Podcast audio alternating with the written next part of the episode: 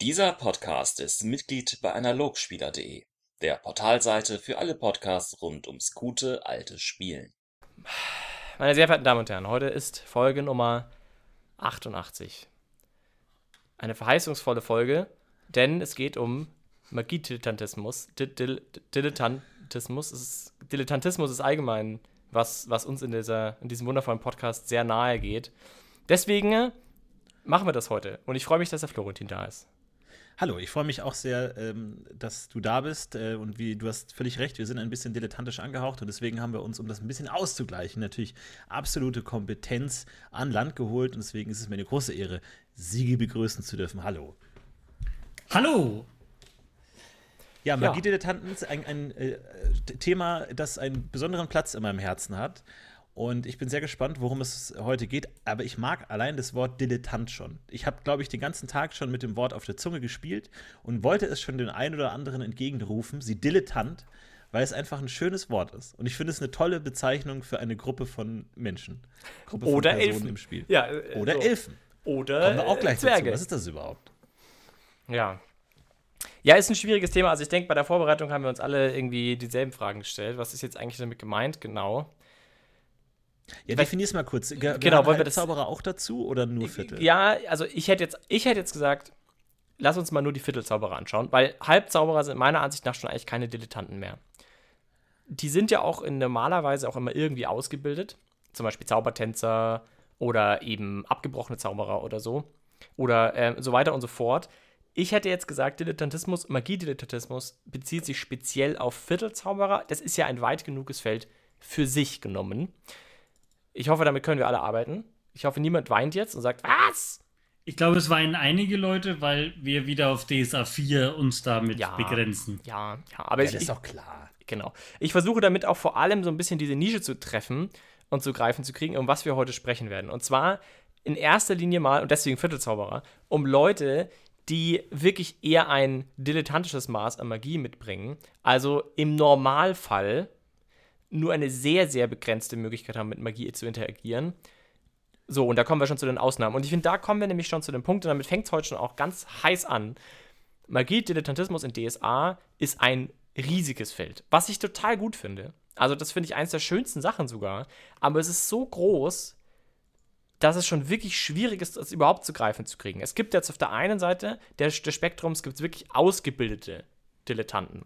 Das sind dann Tierkrieger, gerade Tierkrieger, Alchemisten allgemein, also zumindest magische Alchemisten, Fekiner Besessene, alles Viertelzauberer, alles irgendwie Magiedilettanten, aber halt irgendwie auch eigentlich schon nicht mehr, weil die ja schon irgendwie wissen, was sie machen.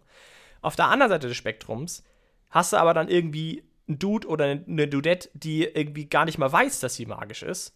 Im besten Fall vielleicht ein Meisterhandwerk kriegt, also irgendwie vielleicht ein, ein Talent oder so pushen kann mit Magie und das nicht mal weiß, dass sie das kann.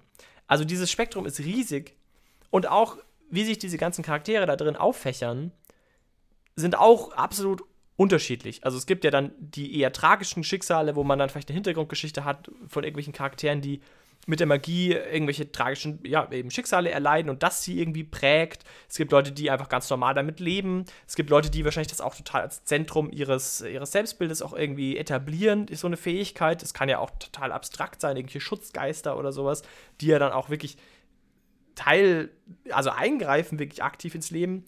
Also Magie in so einem, in so einem niederschwelligen Bereich ist, finde ich, auch extrem divers und schwer zu greifen. Was ich sehr gut finde, macht es aber auch sehr schwer. Wer hat denn von euch überhaupt schon Erfahrungen als Spieler damit gehabt? Oder als Meister vielleicht auch? Mit, mit ja, Winzig-Zauberer, sag ich mal. Also ich sowohl als Spieler als auch als Meister. Florentin? Äh, ich nur indirekt ein Mitspieler war Viertelzauber, aber ich habe direkt noch keinen Kontakt gehabt. Du warst immer der Vollzauberer in der Gruppe, gell? Keine halben Sachen. Aber ganz kurz, Sigi, weil du gerade schon so frech reingegrätscht hast, ähm, kannst du vielleicht mal für uns Unbedarfte äh, erkl- erklären, was sich da ändert und was da angepasst würde in weiteren Editionen von DSA? Kurz? Ähm, also bei DSA 5 bin ich mir nicht ganz sicher. Also es gibt da auch ähm, verschiedene Varianten. Äh, hellsichtige Grabräuber. Also die haben da so eine, auch den Vorteil Zauberer und wandeln den dann ab mit entweder intuitiv oder sie wandeln ihn ab mit Nachteilen, dass sie dann sagen, da schwacher Astralkörper oder wilde Magie oder magische Einschränkung. So richtig ähm, ich wollte nur eigentlich mit dieser 5 draufgehen, dass, dass wir uns voll äh, eher auf 4 fokussieren, aber es gibt es auch in 5 abgewandelt. Ich, ich selber ähm, habe es in 5 aber nicht gespielt. Das geht ähm, aber auch. Es wäre auch in DD gibt es auch die Möglichkeit mit ähm, einem Feed Magic Initiate zum Beispiel, da quasi auch ein bisschen Magie reinzusplashen. Wir sind ein DSA-Podcast, ich weiß, aber die, die Systeme insgesamt kennen dieses Phänomen, man spielt einen äh, mundanen Charakter und gibt ihm so ein bisschen noch magischen ähm, Pep oder Zugriff auf gewisse eingeschränkte Auswahl an Zaubern. Okay, das ist, glaube ich, auch der Reiz dran. Ja, mal die spitze Frage an dich, Sigi, wenn du da persönliche Erfahrung gehabt hast. War das jemals cool? Ja, das kommt ganz drauf an. Also, das hat eine große Tendenz zum Power Game. Absolut. Und das ist auch mit das Erste, was, was aufploppt, wenn man das auch googelt.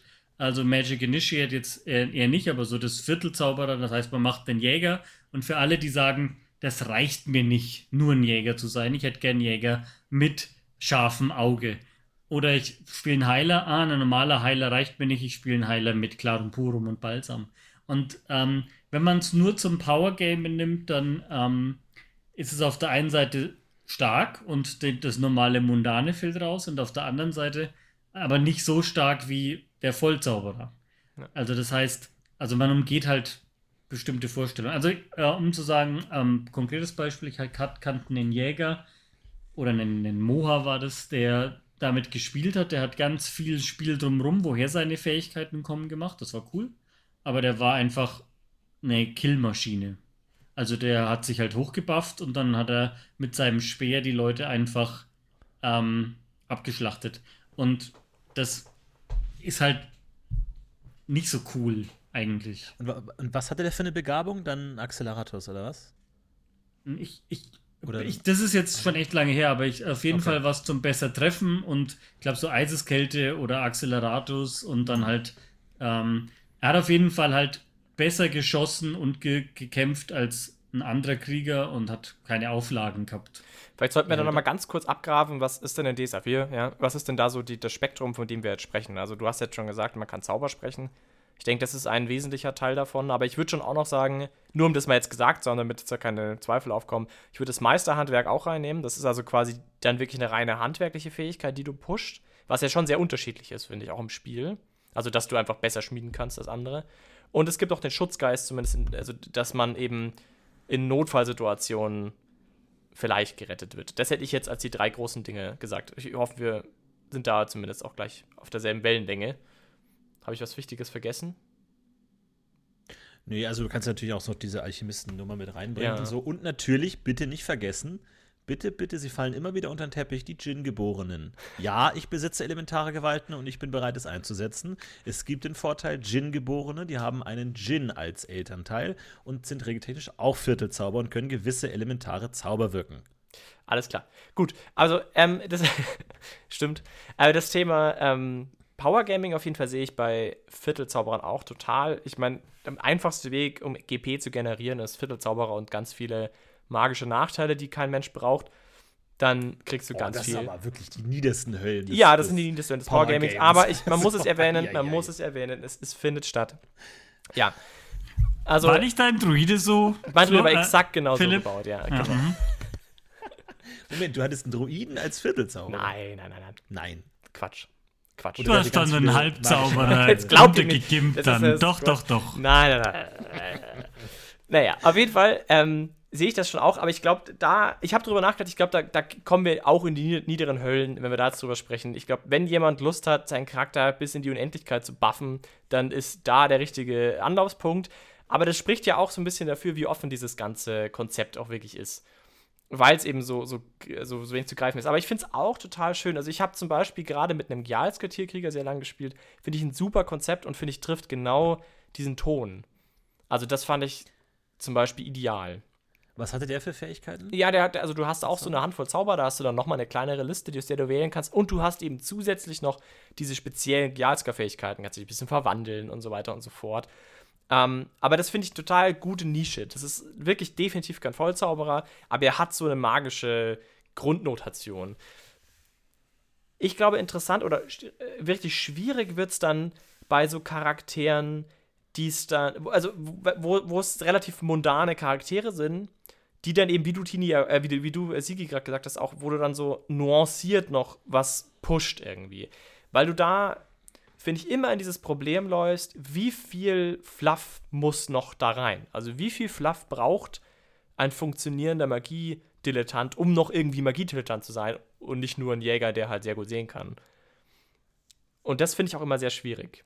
Weil man immer verleitet ist, wenn man, wenn man sagt, okay, ich nehme das ernst, dass man dann all in geht und dann irgendwie die komplette Hintergrundgeschichte um, dieses, um diese eine Sache strickt. Zum Beispiel, dass man gleich sagt, ich bin halb elf oder so und das ist meine Geschichte und das hat irgendwie auch total viel mit mir zu tun und das ist das, woher kommt die Magie. Was ja gut ist, aber was natürlich dann schon auch einen starken Impact mitbringt. Und auf der anderen Seite aber dass du, oder dass du eben auf dem anderen Extrem, dass du es gar nicht erst versuchst einzubauen und sagst, naja, ich kann halt gut schmieden und dann nehme ich mir das halt. Und da irgendwie eine gute Mitte zu finden, finde ich oftmals gar nicht so einfach. Und ist mir auch selber, ja, glaube ich, fühlt sich oft, es fühlt sich oft so ein bisschen wie Cheaten an, einfach wenn du sagst, ich will einen Krieger spielen und wie Sigi schon gesagt hat, so dieses, das ist mir nicht genug, dann hole ich mir dann noch irgendeinen Zauber dazu, der halt genau perfekt da reinpasst, was ich will und erkläre dann aus dem Hintergrund, warum ich genau ein Krieger geworden bin, weil ich diesen perfekten Zauber für den Kampf beherrsche. Das, da würde ich mich als normaler Krieger auch so ein bisschen bescheuert vorkommen. Äh, natürlich kann man das dann ausspielen, aber es, es fügt dem Charakter ja inhaltlich nichts wirklich zu, dazu irgendwie. Du bist halt der Krieger und du bist halt dann noch der 110-prozentige Krieger äh, drüber hinweg. Also ich glaube, die, diese Viertelzauber leiden am meisten darunter, dass man sie, glaube ich, sehr unschön einsetzen kann.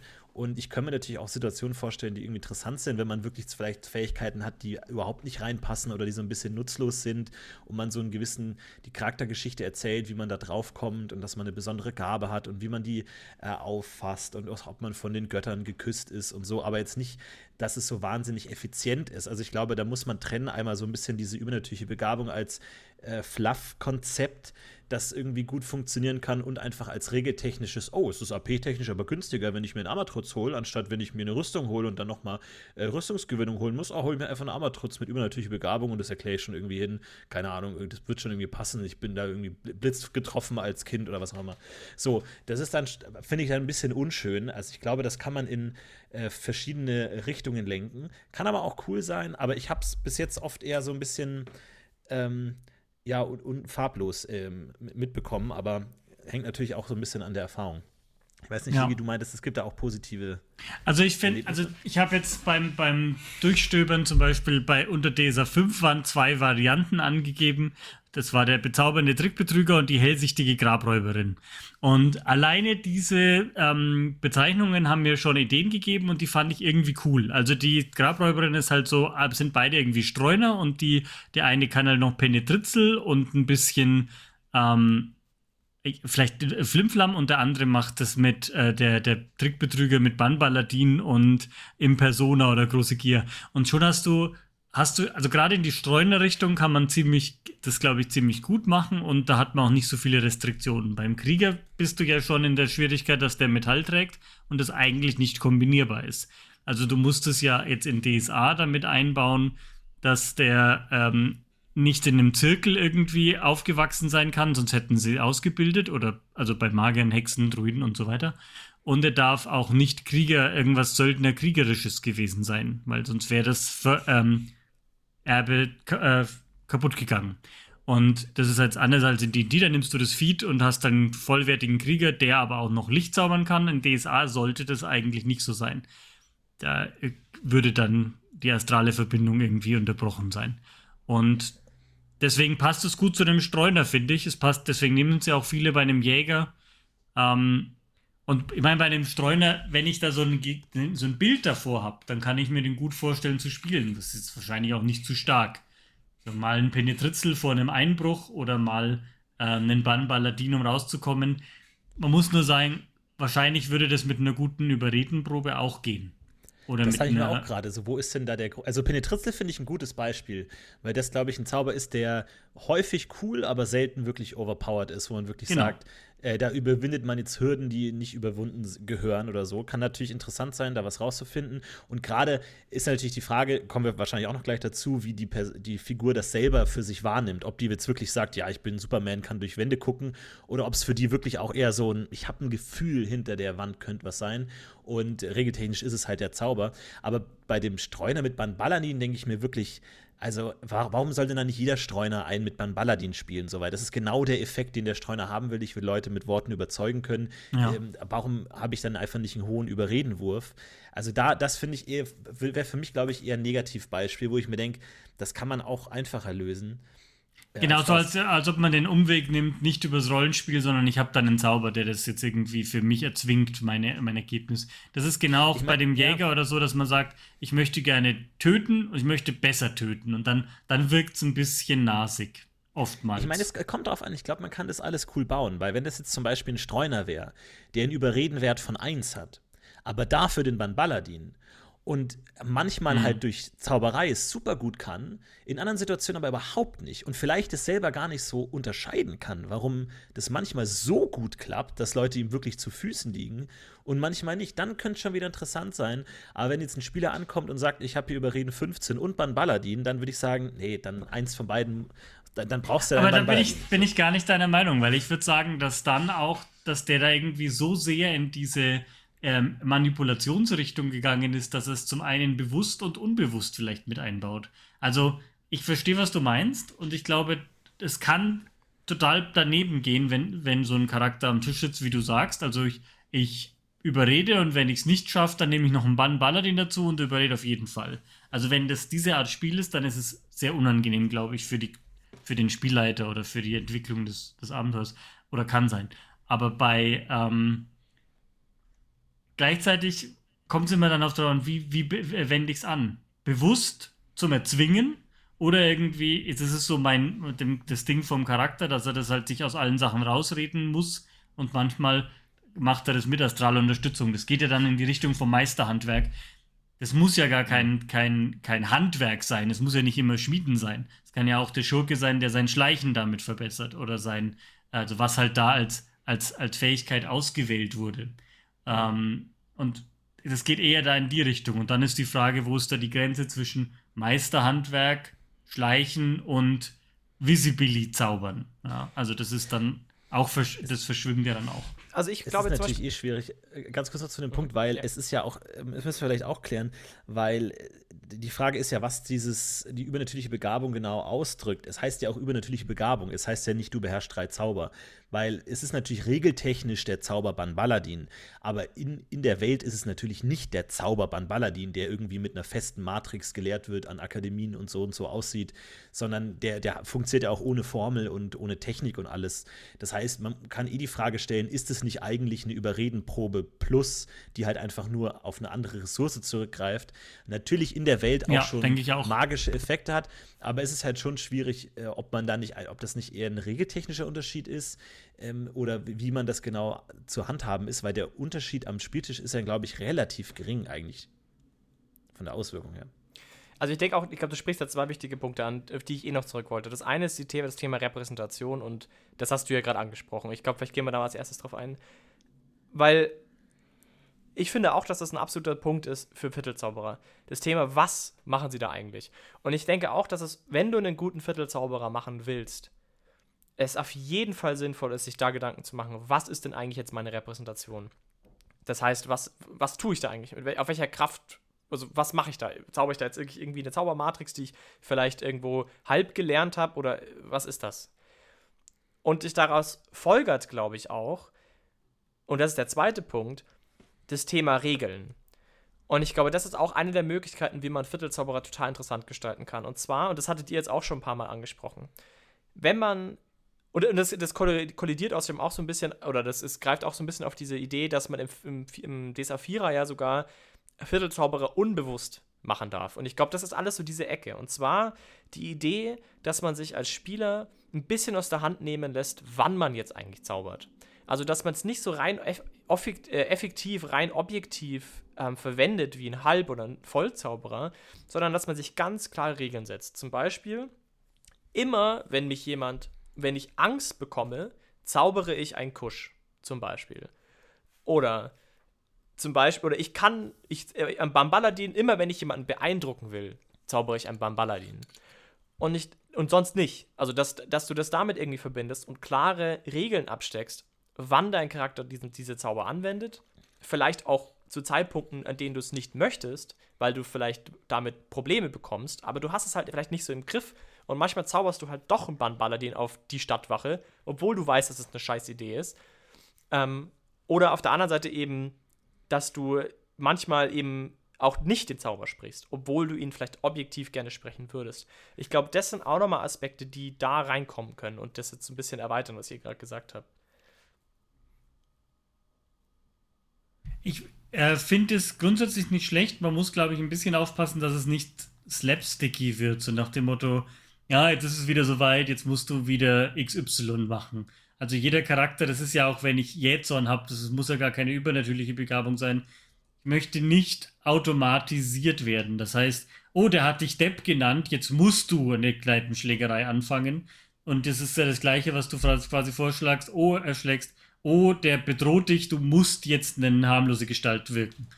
Weiß ich nicht, ob das nicht ein bisschen monoton ist oder ein bisschen ähm, slapsticky. Aber grundsätzlich, ich glaube, alles, was irgendwie den Charakter mehr auskerbt, ähm, macht es, also alleine wo es herkommt und so, das, das ähm, was halt Spiel erzeugt, ist, glaube ich, nicht verkehrt. Ich, ich finde aber beim Viertelzauberer ist schon gefährlich. Äh, ich finde es einen total äh, coolen Ansatz, auf den der Spieler natürlich auch Lust haben muss, glaube ich. Ne? Wenn man das als Meister so definiert, bringt das nichts. Aber wenn man als Spieler darauf Lust hat, so ein bisschen Hulk-mäßig, so immer, wenn du wütend wirst, dann passiert irgendwas. Man kann natürlich da auch eine klassische Charakterreise anlegen, zu sagen, irgendwann merkt der Charakter das auch irgendwie, dass er diese Fähigkeit hat und kann dann vielleicht lernen, es zu beherrschen oder seine Gefühle zu lenken oder was auch immer, die das dann tatsächlich hervorrufen. Und irgendwann kann das dann kontrolliert einsetzen und dann ist der Charakter tot, dann ist es ja vorbei. Aber das wäre dann natürlich schon eine interessante. Tot. Ja, genau, dann muss er sterben. Das ist natürlich eine interessante äh, Reise, die da angesetzt werden kann. Aber ähm, das ist, glaube ich, ja eh so der, der interessant, finde find ich viel interessantere Aspekt, dieses Unbewusste. Und ähm, damit geht natürlich auch so ein bisschen dieses Unkontrollierbare her, wann man es einsetzt, weil es ist, kann natürlich manchmal auch so ein gewisser ähm, Shortcut sein, einfach zu sagen, immer wenn ich jemanden töten will, dann zaubere ich ein äh, Carnifilo. So, ja, okay, cool. Ja, dann ist es immer genau dann, wenn du ihn brauchst, wenn du kämpfst. Aber man muss natürlich schon gucken, wie man es einsetzt, äh, dass es so passt. Aber ich glaube, gerade dieses Unbewusste ist ja auch was, das total angelegt ist in diesen übernatürlichen Begabungen. Weil wenn man sich mal anschaut, welche Zauber da ausgewählt wurde, dann sind es Zauber, die in der Regel nicht von außen erkannt werden können, dann, die keinen klaren Effekt hat. Also man kann schnell rennen, aber es gibt halt auch Menschen, die schnell rennen können. Oder auch jetzt sowas wie ein Penetritzel. Ja, das ist kein Feuerball oder kein ist. Illusionszauber, das ist richtig. Das ist genau. eher so Hand auflegen so, so und so weiter, ja. Mhm auch so ein Penetritzel, wo dem Zauberwirkenden vielleicht klar ist, Menschen können nicht durch Wände schauen. Die Frage ist natürlich, wie man es darstellt, vielleicht so eine Ahnung. Aber auch von außen ist es nicht möglich. Wurde natürlich mit Djinn geboren, komplett über den Haufen geworfen, dieses Konzept. da kann man einfach irgendwie Faxius zaubern, da darf niemand mehr sagen, huh, was ist denn da passiert? So, da ist einfach klar, du kannst zaubern.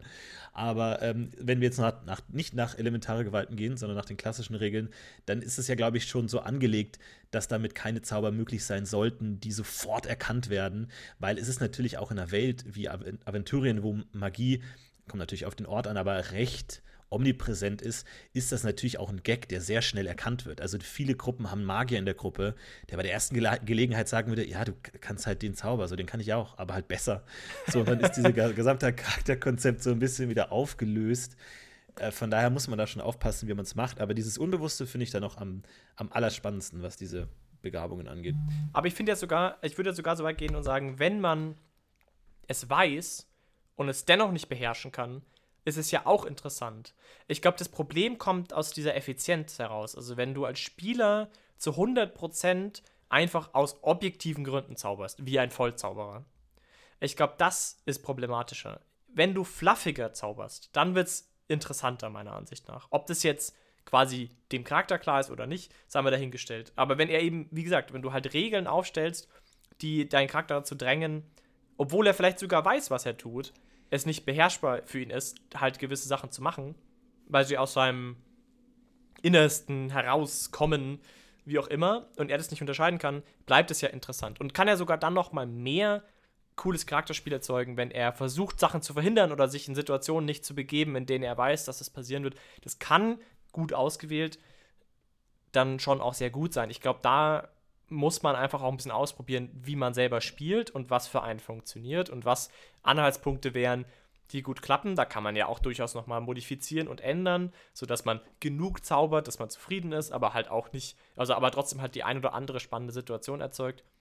Aber ich glaube, das ist eine gute Stoßrichtung für einen Viertelzauberer, der genau in diese Nische so ein bisschen reinfällt und der sich dann auch helfen lassen kann. Ich meine, auch das ist ja interessant. Also ich finde, gerade als Viertelzauberer hast du ja auch diese große spielerische Stärke, dass du eben mit Halb- oder Vollzauberern umgehen kannst und mit auf sie, also mit ihnen zusammen agieren kannst und Spiel generieren kannst aus diesem Kontext heraus. Und das kann ja total spannend sein. Ich finde nämlich auch ein Problem bei Viertelzauberern ist, dass sie sehr für sich stehen und dass die, dass es sehr klar ist, dass, also regeltechnisch sehr klar ist, na gut, ein Viertelzauberer kann halt das und das und das und er kann nicht mehr. Und es macht jetzt wenig Sinn für einen Spieler, irgendwie da Kontaktpunkte zu suchen zu anderen Magiern, sondern es ist halt klar, ja, ich kann halt mein Balsam jetzt auf 5, besser wird's nicht, passt schon alles. Ähm, cool, cool, cool, mach du mal dein Magier-Ding, ich bin sowieso am Limit hier. Aber wenn du dann eben so eine Fluff-Element reinbringst und sagst, naja, mein Charakter hat ja halt schon noch irgendwie Probleme, er kann zwar jetzt schon durchgemaxt seine Zauber sozusagen, aber die sind immer noch problematisch in der Gruppe oder zumindest rollenspielerisch problematisch. Ist ja das auch wieder interessanter, auch da wieder Kontaktpunkte zu finden. Also Wobei ich das jetzt nicht verstehe, was du meinst mit der Kanz 5. Ich meine, der levelt halt teurer, aber er kann es ja auch trotzdem maxen. Ja, aber es, kann dann ja auch es, es, bringt ihm jetzt nicht wirklich was. Erfahrungen kriegen und ja, damit ja. spielen und, und du kannst dir ja mit jemandem in der Gruppe ähm, die Unterstützung holen, wie man die, die äh, Magie kanalisiert und so. Also ich glaube, Spiel kriegst du damit schon und leveln kann er auch. Das, was man halt wissen muss, wenn man sowas spielt, ist, dass man auf der einen Seite eine riesige Freiheit kriegt, weil du es mit allem irgendwie oder fast allem kombinieren kannst. Anders als eben ein Halbzauberer. Der hat ja dieses Sternchen. Das heißt, er kann nicht frei gewählt werden, der Halbzauberer. Das geht nicht. Und der, der Vollzauberer sowieso auch nicht. Der Vollzauberer ist immer ausgebildet. Das heißt, man hat eine riesen Flexibilität, welchem Charakter man diesen Sprutzelmagie noch draufdrückt. Ähm, und diese Flexibilität ist Teil einfach des, des Charakterkonzepts. Wenn man nur sagt, ich möchte ein Krieger sein und der Krieger soll stärker zuhauen, dann ist es Fahrt. Aber man kann da wirklich viel kombinieren. Also man kann ja da auch ähm, gegensätzliche Dinge miteinander kombinieren, die dann widerstreben. Ich meine, das, was ein Viertelzauberer hat, was niemand anders hat, ist dieser Schutzgeist. Also der ähm, Moha-Jäger, von dem ich gesagt habe, der hat das irgendwie hat zum Schrumpfkopf an seinem Gürtel hat er so ein bisschen Zwiegespräche geführt. Es war, war, war dann schon interessanter, war schon auch auf jeden Fall ähm, ein Hintergrund so ein bisschen da. Und diese Freiheit hat der Viertelzauberer. Der Viertelzauberer kann alles damit machen. Kann die Gestalt quasi geben, die er geben möchte. Seiner Macht, seiner Arkanenergie. Der Zaubermagier kann das nicht. Der ist ausgebildet, der hat Kleiderregeln, der ist fertig. Also der ist, der hat natürlich noch andere Charakterkonzepte da, ist ja logisch. Aber der Magier ist in einem viel engeren Korsett als ein Viertelzauberer. Absolut. Und auch was das Charakterkonzept angeht, kann man da natürlich sich auch ein bisschen austoben, weil der Viertelzauberer ist ja zum Beispiel auch in der Lage, ähm, seine Gabe kritisch zu betrachten oder vielleicht sogar abzulehnen oder zu hassen, was ein Vollmagier nicht kann. Der hat sein Leben das studiert und ausgebildet, so der wird da irgendwie ein positives Bild davon haben. Und da ist natürlich auch interessant, wie die Gruppe drumherum gestrickt ist und wie die darauf reagiert, weil grundsätzlich ist ja erstmal jemand, der zaubern kann, aber kein Zauberer ist, höchst suspekt. Also höchst suspekt. Wenn irgendjemand darauf, darauf kommt, ja, und selten. einer, der in der Gruppe ist, ja, extrem selten, aber muss ja irgendwas Dämonisches sein. Also ich meine, Zauberer sind ausgebildet, die tragen Siegel und wenn du das kannst und nicht, dann bist du entweder irgendwas Geisterhaftes, Dämonisches oder äh, irgendwie was ganz was anderes. Also da kannst du natürlich auch schon interessante äh, Dinge mit reinbringen, wie das vielleicht jemand selber betrachtet. Also wenn wir jetzt schon diese unbewusste ähm, Charakteridee angelegt haben, zu sagen, was ist das eigentlich in mir? Was, was, hat, was ist das? Was spricht da aus mir? Bin ich wirklich, ist das einer dieser Dämonenpakte? Habe ich irgendwann mal was von gehört? Es muss ja ganz schrecklich sein. Ist das sowas? Keine Ahnung. Wohin gehe ich da? Ich will jetzt jetzt nicht auf dem Scheiterhaufen verbrannt werden. Also auch da hat man ja große Freiheiten damit umzugehen, weil man natürlich auch eine andere Form von Magie bauen kann als der generell positive Aspekt, den die meisten Halb- und Vollzauberer zu ihrer Magie haben. Kann so ein Viertelzauberer da auch sagen, okay, cool, es hat mir das Leben gerettet gerade. Aber auf der anderen Seite, was genau hat mir hier eigentlich gerade das Leben gerettet? Also, das ist natürlich auch spannend. Kann man natürlich auch viel mitmachen. Absolut. Ich meine, das ist die äh, Art Magie, die du auch kombinieren kannst mit dem Geweihtentum zum Beispiel. Und da können ja richtige Konflikte kommen. Ich meine, Prius geweihter Viertelzauberer, huch, wird wahrscheinlich, das wird ausgebrannt, glaube ich. Da bin ich mir nicht. Ich ja, glaub, das ist, glaube ich, ein recht kurzer Konflikt. Aber genau, aber äh, beim, schon, ja. beim Insinde-Geweihten geht's, beim Fex-Geweihten geht's super. Da muss man sich halt die Frage wieder stellen, ist das too much oder nicht? Aber prinzipiell wäre es ja möglich. Ich finde es auch in die andere Richtung spannend. Das war auch eine der Ideen, die bei mir noch auf dem Pad stehen, das Thema Selbstüberschätzung. Ähm, also auch das kann für mich als, es ist ein bisschen gefährlicher natürlich, weil es nicht so eine klassisch tragische Figur ist, aber es kann schon auch sehr interessant sein, wenn du eine Art narzisstische Einstellung bezüglich gewissen Dingen hast, weil du da vielleicht einfach in dein Leben lang komplett andere Erfahrungen gemacht hast. Wenn du zum Beispiel einen Bambaladin kannst und eigentlich in jeder Situation, wo jemand wirklich wütend auf dich war, einfach durch dadurch wieder rausgekommen bist, bist du vielleicht einfach ganz anders groß geworden und hast das so nie so richtige, so richtigen Widerstand gespürt. Was macht das mit einem Menschen? Das kann ja auch interessant sein. Klar, ist total schön. Der hat auch nicht die Einschränkungen, die andere erfahren haben, sondern er wuselt sich. Ich habe halt immer so einen Streuner-Charakter vor Augen und deswegen, mhm. also deswegen bin ich immer so interessiert daran, dass dann noch andere Ideen wie Kombinationen möglich sind. Also, wie gesagt, beim DD kannst du das mit jedem Einzelnen kombinieren. Da kann der Paladin noch irgendwelche Feuerbälle werfen unter Umständen, aber halt wahrscheinlich schlecht. Und da, da, ist, es, da ist es halt mit allem kombinierbar. Bei DSA tue ich mir schwer. Da sehe ich immer so einen, so einen Streuner-Charakter. Hm. Oder ich, einen, einen Fälscher. Ich, ich sehe da aber schon auch einen Handwerker. Und da kommen wir, glaube ich, zu dem zweiten großen Feld, das Thema Meisterhandwerk. Weil da, da, stellt sich mir schon auch eine Frage für die Welt in DSA. Und zwar, es gibt, also ich würde sagen, wir sind uns alle einig, es gibt sehr wenige Viertelzauberer. Oder allgemein Magie sehr selten, Viertelzauberer auch eher selten. Glaube ich, sind wir uns einigermaßen einig. Absolut. Die Gilden und alle versuchen ja herauszufinden, was geht. Also genau. Das sollte die Ausnahme sein.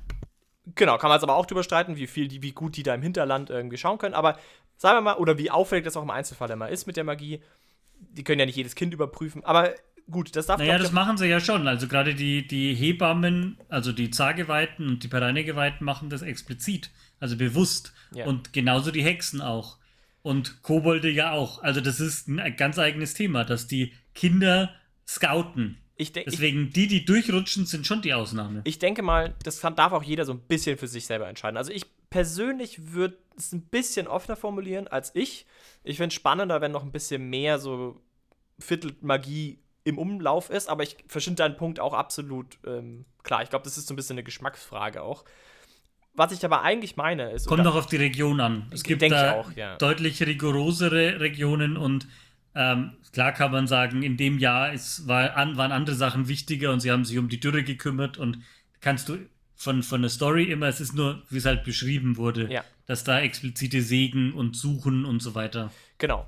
Aber was ich ähm, meine eben zum Beispiel zum Thema Meisterhandwerk, du bist ja durch, durch die Meisterhandwerk jetzt mal rein regeltechnisch sehr gut ähm, und du wirst auch, der, die besten Handwerker müssen quasi Meisterhandwerker sein. Also wenn du ganz, ganz oben landen wirst, musst du halt das Talent durchsteigern und dann zusätzlich noch Meisterhandwerk können. Dann wirst du das Beste vom Besten. Dann stelle ich mir die Frage, heißt das jetzt eigentlich auch, dass relativ viele extrem gute Handwerker dann vielleicht auch, und Handwerkerinnen natürlich, vielleicht dann auch Viertelzauberer sind? Ist das was, was irgendwie Sinn macht in der Welt? Für mich nämlich nicht. Also mein Bauchgefühl sagt mir, finde ich komisch, für mich ist Handwerk irgendwie profan. Und gute Handwerker und gute Handwerkerinnen sind halt gute Handwerkerinnen und äh, nicht Zauberer. Aber auf der anderen Seite, finde ich, drängt sich mir schon die Frage auf, ist das denn so? Also, oder wie viel Sinn also bei das? mir zum bei mir zum Beispiel drängt sich das Bild eigentlich nicht auf. Ich habe bei den alten Elfenschmieden sehe ich das. Die Zyklopen, würde ich sagen, haben so eine Art Magie, die sie machen. Aber der normale Handwerker in Aventurien ist bei, und die, gerade die Zwergenhandwerker nicht, die machen das durch lange, wie, immer wieder Schmieden und ähm, Anhäufung von Talentpunkten regeltechnisch. Ja, aber du kannst es ja auch beides haben. Du machst es ja. über mehrere Tage, gerade Schmieden zum Beispiel, machst du über mehrere Tage, du regenerierst über Nacht. Du kannst beständig da deine, deinen Talentwert pushen. Du könntest ja argumentieren, naja, die richtig, richtig, richtig guten, also die besten, sind statistisch gesehen einfach wahrscheinlich Magier. Einfach weil es wahrscheinlicher ist. Würde sich jetzt mit ja, meinem Bild nicht decken. Hm. Ich, ich habe mir tatsächlich das, dasselbe, dieselbe Frage gestellt, dieselbe Überlegung. Ähm, aber ich muss auch ganz ehrlich sagen, dieses magische Meisterhandwerk, ich verstehe nicht, was das soll, ehrlich gesagt. Es das heißt ja auch, es ist das am weitesten verbreite Ausprägung von Magie-Denetatismus. Und ich verstehe nicht genau, was die Idee dahinter sein soll. Also, äh, ich, es gibt ja, also ich verstehe auch das, was sie meinte, so mit den, mit den Elfenschmieden und legendären Zyklopenschmieden, die irgendwie mit Magie dann arbeiten und so als besondere Klasse oder mythologische Figur. Aber warum man jetzt bei profanen Handwerkern das braucht, dass man da mit ASP noch ein paar Talentwerte, Punkte rausholt. Ich meine, in der Regel ist es eher spielerisch eh recht selten wirklich relevant. Und wenn ich auch, auch da stellen wir uns die Frage wieder, ja, ich will den besten Schmied der Welt spielen. Also, warum sollte ich denn dann kein Meisterhandwerk auswählen? Warum soll ich das denn nicht machen als Ausnahmetalent oder so? Und ich habe mir auch die Frage gestellt, ist denn nicht dann automatisch der, also wenn wir jetzt ganz gamistisch betrachten, der beste Maler Aventuriens hat den höchsten Talentwert, also muss er auch ähm, Meisterhandwerk haben, weil ansonsten würde jemand anders, der Meisterhandwerk hat, ihn überholen da. Also das ist Ganz merkwürdig. Und ich, ich hab, vielleicht habe ich es auch noch nicht ganz verstanden. Vielleicht hat mir noch nie jemand eine coole Situation erklärt, wo dieses Meisterhandwerk durchkommt. Aber ich habe es nicht ganz verstanden, warum man gerade bei Handwerk sagt, wir, wir haben da jetzt diese magische Variante, wo man ASP zu einem gewissen Kurs in Punkte umwandeln kann. Äh, ich verstehe es nicht. Ich glaube, es, also dem Text zu, zu urteilen kommt so ein bisschen aus der Idee, dass halt so Ausnahmetalente, Genies so ein bisschen an etwas Magisches haben, so ein bisschen, wenn man jetzt so an auch die, die Welt denkt, die irgendwie die großen Maler oder so, die umgibt so eine gewisse äh, magische Atmosphäre irgendwie, dass der kann Menschen verzaubern mit seinen Bildern und so, dass, dass man halt das dann einfach wörtlich nimmt und sagt, ja, der kann halt wirklich zaubern. Aber, aber ich, kann, ich komme ich komm einfach nicht dahinter, mhm. was das soll. Also ich denke auch, dass es da am besten äh, funktioniert, wenn man sagt, du, du hast einen Gegenstand oder ein, mindestens mal flufftechnisch, Du hast ein, irgendwas Magisches bei dir, das dir deine Arbeit unterstützt. Einen magischen Hammer. Oder zum Schmieden zum Beispiel. Oder irgendwas anderes, eine magische Tröte oder sowas. Und die wiederum ist das magische Vehikel, was dieses Meisterhandwerk dann wirklich möglich macht. Und es gibt ja durchaus auch Artefakte in der Welt, teilweise, die genau das können. Und ich finde, da macht es dann Sinn dass man das noch so on top kriegt. Und dann hat man halt quasi diese, das regelt man aber dann halt irgendwie über diese Charakterfähigkeit. Das fände ich eine. Ja, aber das ist ja explizit nicht angelegt. Ja, absolut. Ja explizit ich weiß auch nicht, das ist. ASP das hast du jetzt dazu, die. Genau, das denke ich mir, das, ich denke mir das dazu und denke mir, da würde es für mich am meisten Sinn machen. Das ist für mich eine, Auffassung, die ich, die ich sehr passend finde. Weil ich, ich denke, Handwerk insgesamt. Sorry. Tja, Punkt ich denke, Handwerk insgesamt spielt am Tisch eigentlich kaum eine Rolle. Also entweder gehst du zu einem Händler und kaufst dir was, dann ist dir eigentlich wurscht, wie er es gemacht hat, oder du willst, machst selber was und das, die wenigsten Abenteurer bauen wirklich selber was, weil sie nicht die Zeit haben auf Abenteuern. Also Handwerk an sich so, ich, ich, ich denke, damit sind auch die anderen Fähigkeiten halt gemeint, wie das, das äh, Schleichen und äh, Überreden und so, was ich schon vorhin erwähnt habe. Also für den Spieler ist das Meisterhandwerk eher so in diesem Bereich und dann ist es halt der übernatürliche Charme oder die übernatürlichen Reflexe, die damit ausgedrückt werden sollen und halt eine Probe verbessern. Ja. Hm, ich habe auch noch ein paar andere, noch eine weitere Idee, die ich total spannend fand. Und zwar immer, wenn man drüber nachdenkt, was in meinem Leben manchmal vorkommt, wie man maximal effiziente Zauberer-Squads bauen kann, ähm, kommt man früher oder später auf den Punkt, dass man am liebsten einfach ganz viel ASP dabei hätte.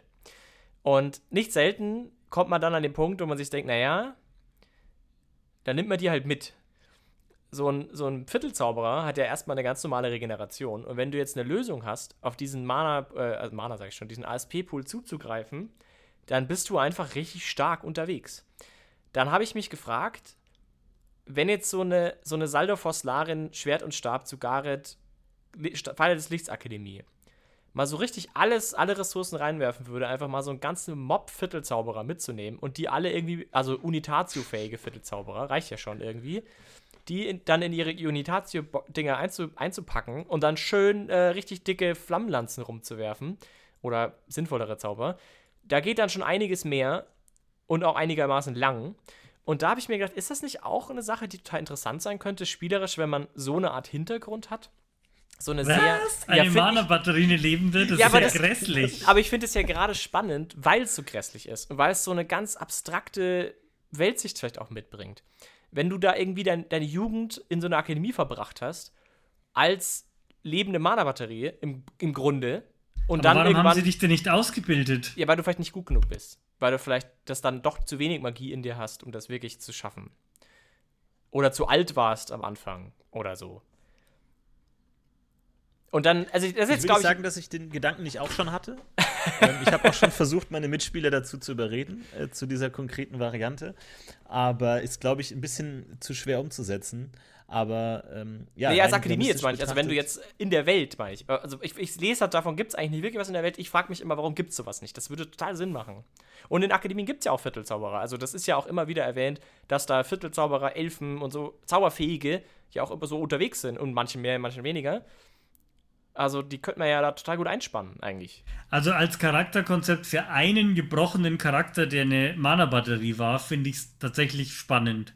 Aber in der Realität gibt es es nicht, weil du ja die Übernatürlichen dir kaum selbst aussuchst. Also natürlich als Spielercharakter schon, aber du musst ja dann den Unitatio haben. Und ansonsten bist du ja auch schon wieder sinnlos. Ja, aber Oder da die gibt es das halt, alle mit da gibt's magischem halt, Raub. nee, da gibt's halt ein Matrixgeber-Artefakt. Zack, Unitatio drin bist du. Ja, gut, aber da, Moment, sorry, wir haben gerade eine 30-seitige Debatte im Forum ausgelöst, ob Viertelzauber Matrixgeber-Artefakte benutzen dürfen. klar. Weil das ist, glaube ich, da bin ich mir nicht so hundertprozentig sicher. Das hatten, wir, das hatten wir doch sogar wir am Spieltisch, äh, weil wir hatten ja auch einen Viertelzauberer dabei und ich äh, konnte irgendwann Artefakte bauen und da war auch die Frage, kann ein Viertelzauberer Matrixgeber-Artefakte bauen? Erinnerst du dich noch an deine Antwort, Philipp? Also ich als Meister bin ja nicht bescheuert. Ich bin ja nicht bescheuert.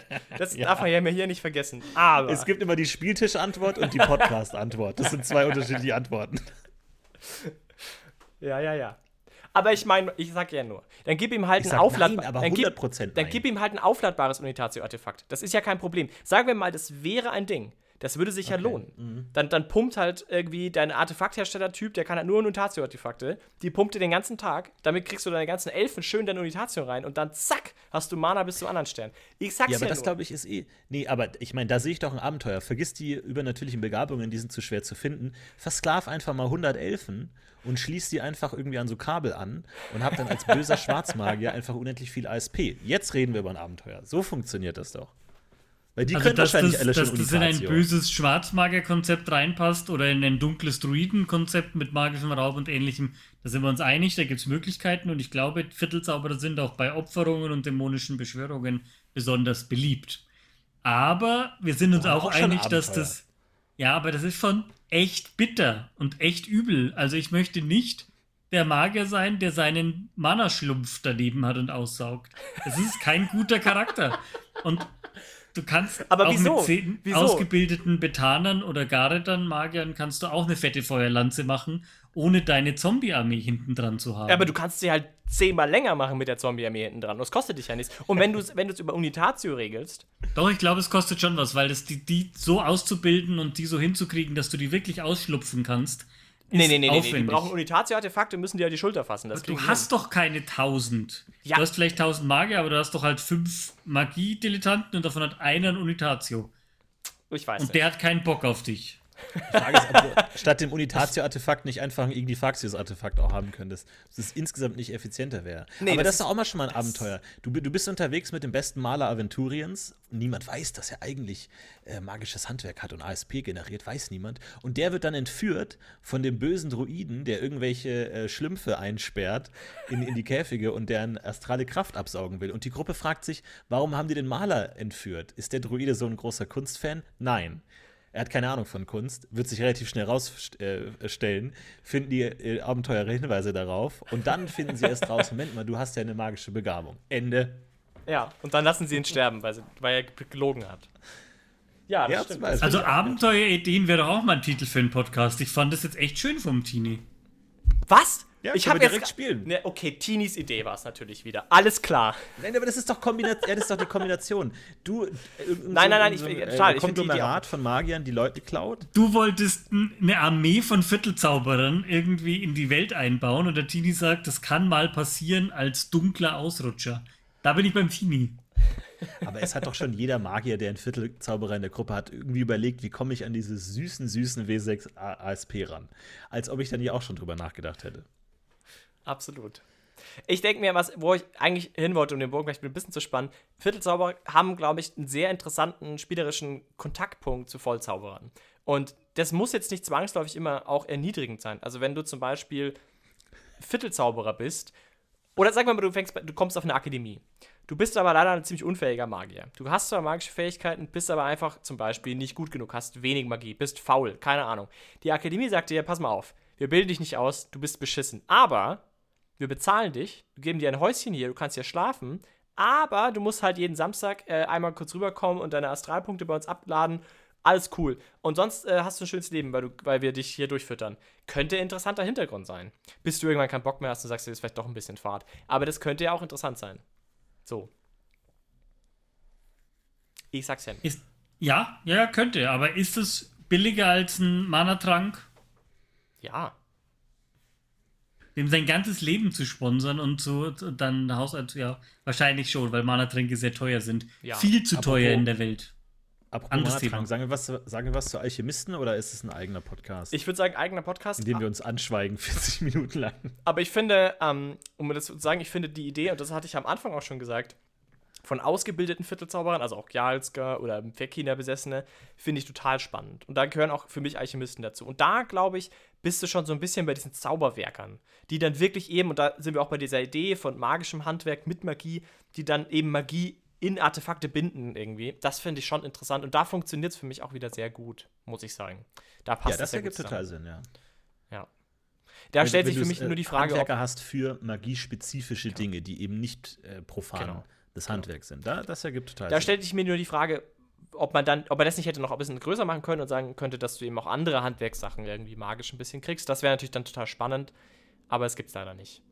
Naja, gut. Schade. Vielleicht, wenn, wenn, wenn Magiehandwerker die Dinge, an denen sie arbeiten, magisch machen könnten. Weil momentan ist es ja einfach nur ein Boost ihrer profanen Handwerksfähigkeit, hm. was für mich überhaupt keinen Sinn ergibt. Aber wenn man sagt, man, äh, ein magischer Handwerker baut immer ein bisschen Magie mit in sein, sein, äh, sein Projekt ein, dann könnten wir darüber reden, dass wir dann sagen, okay, da ist dann immer ein bisschen Magie drin und da ist dann halt ein Zauber drin oder so von mir aus. Aber äh, so, so nicht. Hm. Und also nicht falsch verstehen, ich finde auch den Charakter oder das Konzept von diesem gebrochenen oder vielleicht frustrierten, er hat die Magier so eigennützig erlebt und hat selber seine Kraft nie anwenden und kanalisieren dürfen. Sie haben es ihm vielleicht nicht beigebracht, bewusst also das ist schon spannend und dann irgendwie selber zwischen Magie zu sein, weil man sie in sich hat und aber gemerkt hat, was für Ausnutzer oder zu welchen ähm, dunklen Abgründen das geführt hat, ist, glaube ich, ein richtig guter Charakter. Also ein, ein spannendes Konzept. Aber ich glaube halt nicht weitläufig auf ganz Aventurien anzuwenden. Hm.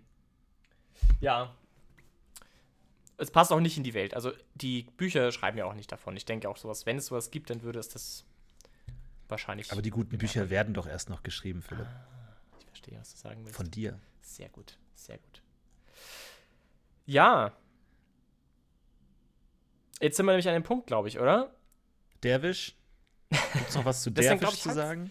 Hat das jemand mal gespielt? Du zählst sie immer so selbst, völlig selbstverständlich auf. Ja, Derwisch für China Besessener. Hat sowas jemand schon mal gespielt? In der Geschichte von DSA? Schwer vorgenommen, aber nie gespielt. Ich glaube, der, der, der sinnvollste Charakter ist der Alchemist, noch um auf den einzugehen, aber das machen wir ja jetzt nicht. Ein Derwisch oder ein Ferkina Besessener, das sind schon sehr spezielle ein, ein Abend One-Shot-Charaktere im richtigen Szenario. Weil würde ich sagen. Sind. Also, warum sollte eine Gruppe auf ihre Zibilia verzichten? Warum sollte, also ein, ein Stamm, auf seinen, auf seinen Derwisch? Das ist so in der Kultur drin. Das ist ähnlich wie der Stammeskrieger. Ich verstehe auch nicht, wieso, wieso so viele Stammeskrieger unter, unterwegs sind. Also die armen Stämme, die alle Ist das ein Problem werden. bei dir, dass zu viele Stammeskrieger unterwegs sind?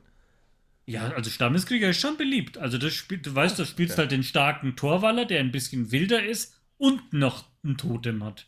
Das ist natürlich schon on top geiler. Und Ja, aber Sigi, du weißt doch, da wurde der Stamm komplett ausgerottet und er ist der einzige. wie immer, bei allen. Ja, na- also so viele natürlich. Stämme gibt's gar nicht. Klassisches Problem. Aber auch hier denke ich mir immer so, mein Mitleid geht raus an alle Tänzer Aventuriens, die keine Zaubertänzer sind. So, die tanzen ihr ganzes Leben, tanzen von morgens bis abends, tanzen durch, aber werden nie so gut sein wie so ein Zaubertänzer. Und ich als reicher Adliger werde mir immer erstmal so einen Zaubertänzer anstellen, bevor ich irgendwie da zu den profanen Tänzern greife. Aber ist ja auch so im echten Leben. Dein Mitleid geht raus zu allen durchschnittlichen Schauspielern. Und es gibt halt die, die noch das Extra haben, das gewisse extra Charisma und Flair und Esprit oder Aussehen, die halt damit geboren sind. Ich finde, das ist gar aber nicht die, so. die durchschnittlichen Schauspieler können auch steigern. Die, wenn die noch die richtigen speziellen Erfahrungen kriegen, können die noch steigern. Ja, nee, du hast irgendwo du deine kannst nie auf körperlichen Grenzen und ja, aber das Ja gut, das ist sind jetzt aber Grundsatzdebatten, aber von mir aus. Also das ist Aber ja, du glaub hast ja genau grundsätzlich das, was die angefangen. Der ist, arme, arme Profane. Und ich, ich finde schon, das ist richtig.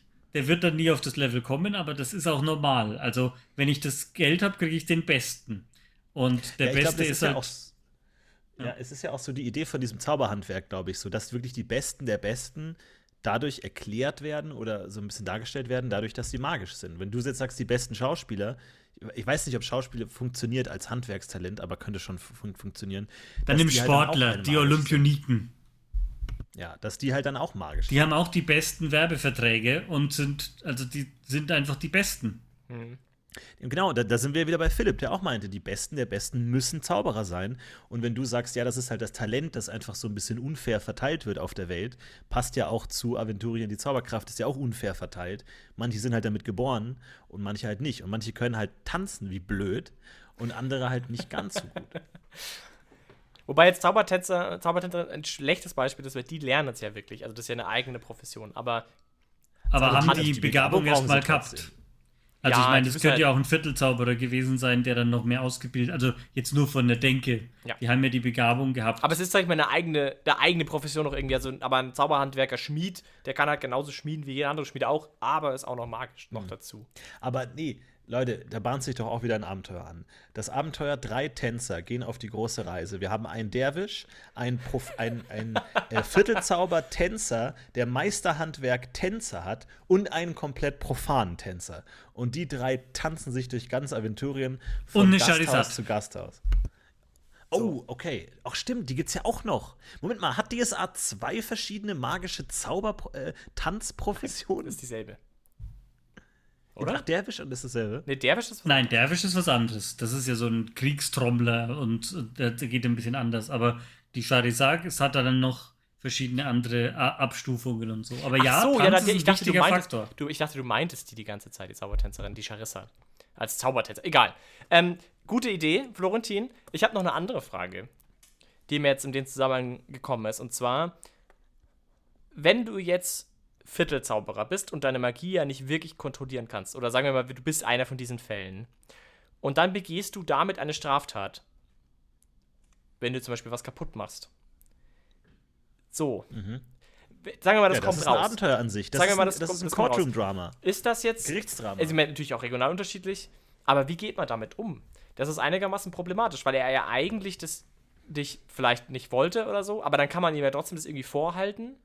Finde ich auch interessante Frage. Aber wahrscheinlich hat man das schon irgendwie kom- regional unterschiedlich. Die einen sagen Ich halt. glaube, DSA hat das alles abge abge äh, und das gibt ist alles. eine Tabelle irgendwo, auf Genau, das, ich glaube, je nach Region, der Codex Albyricus greift in diesem Fall nach Absatz 3, Paragraph 2 oder so, da bin ich mir ziemlich sicher. Also Elfen werden ja auch nicht Abenteuer. belangt. Elfen Es ist ein belangt. tolles Abenteuer, es ist ein Gerichtsdrama. Für alle Preisgeweihten da draußen, die dann geholt werden, so, hey, wir haben hier einen super komplizierten Rechtsfall, der behauptet, er wusste nicht, dass er zaubern kann, aber wer weiß, komm mal hierher und klär das. Und das ist ein ganzes fucking Abenteuer, das alles im Gerichtssaal stattfindet. Und ich hab Bock drauf. Und ich will den Angeklagten spielen. Sau gut. Ich wusste doch nicht, dass ich zaubern kann. Die hat nur einen Satz. Immer und immer wieder.